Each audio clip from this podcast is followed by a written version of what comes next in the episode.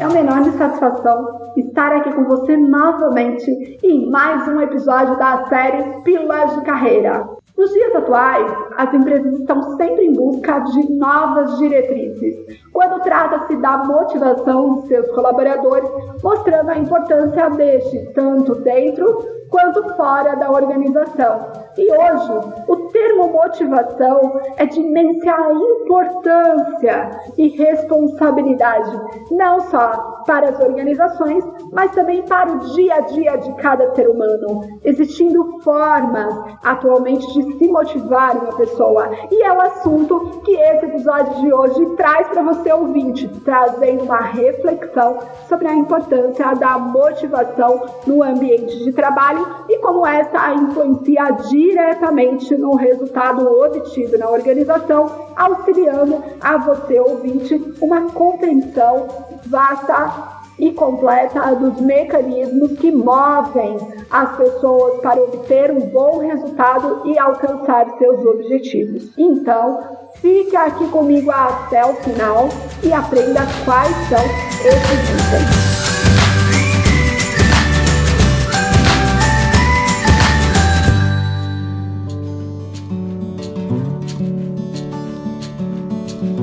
Motivação no ambiente de trabalho e o reconhecimento, ele tem se provado fatores de extrema importância no desenvolvimento, no incentivo de seus funcionários, possibilitando uma sinergia entre as equipes e um desenvolvimento melhor em trabalhos individuais. Embora a motivação ainda não seja aplicada em parte das empresas, tanto elas nacionais como internacionais, as estratégias de incentivo podem ajudar na reformulação e na otimização de grupos de trabalho, trazendo bons resultados para todos os envolvidos ao mesmo tempo. A motivação no trabalho ela é fundamental para os resultados da organização, pois ele estimula o teu funcionário a alcançar a excelência no desempenho e ainda promove a melhoria nas tuas metas, nos teus produtos e serviços oferecidos.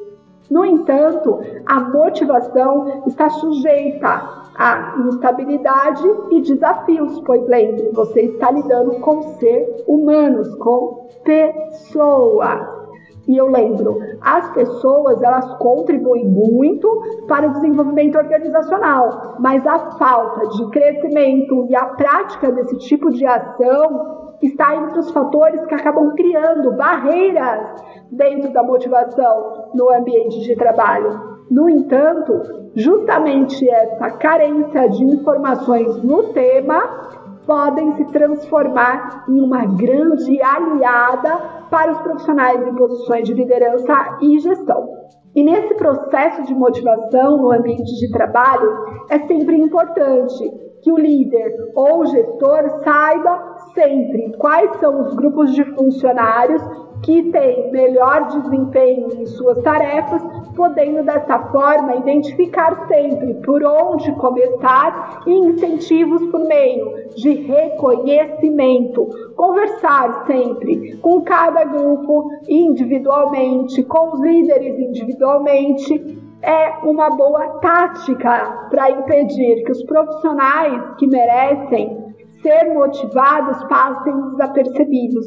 Assim, por meio de uma implementação de estratégias e avaliação constante dos seus resultados, os líderes gestores acabam acostumando cada vez mais e identificar oportunidades para promover a motivação no ambiente de trabalho, promover segurança e habilidade na prática dessas ações seja esse reconhecimento feito por simples gestos. Lembra que sempre falo para vocês, até nos áudios anteriores, são as pequenas ações que fazem a diferença.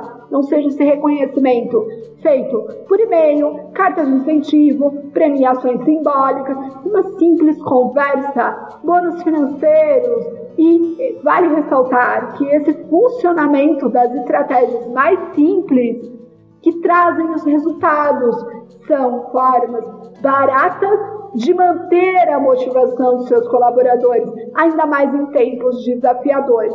As empresas que estão sempre em busca de funcionários que tenham uma performance aprimorada, no entanto, muitas vezes se esquecem que elas também precisam realizar ações para que o indivíduo tenha motivação para trabalhar, para produzir. E quando o funcionário é estimulado a isso, ele também consegue progredir na carreira, pois tem razões para almejar uma promoção e crescer junto com a companhia. Por isso, quando a organização ou líder promove a evolução dos seus profissionais, os efeitos são satisfatórios para ambos os lados. É uma via de mão dupla. O que acontece em muitos casos é que muitas vezes as empresas, talvez aí pela falta de coerência entre o discurso e a prática, para o incentivo desses comportamentos, para a manutenção e desenvolvimento dessas políticas que advém muitas vezes da falta de planejamento. Por exemplo, as empresas que incentivam comportamentos de inovação e não podem ser reativas a novas ideias. Então deve haver uma coerência entre o discurso e a prática. Se a empresa deseja determinados comportamentos, ela deve criar condições para que esses comportamentos surjam e sejam desenvolvidos. Isso significa ter uma cultura e valores alinhados, programas de desenvolvimento dessas habilidades, programas de incentivos com premiações e reconhecimentos, e tudo isso deve estar alinhado dentro de um pacote com as estratégias gerais da empresa. E nisso, algumas adotam por modismo, por ações, mas sem planejamentos e cuidados adequados. E quando agem assim, o resultado pode ser muito pior do que não ter feito nada. Eu lembro, a motivação, ela nasce de uma necessidade.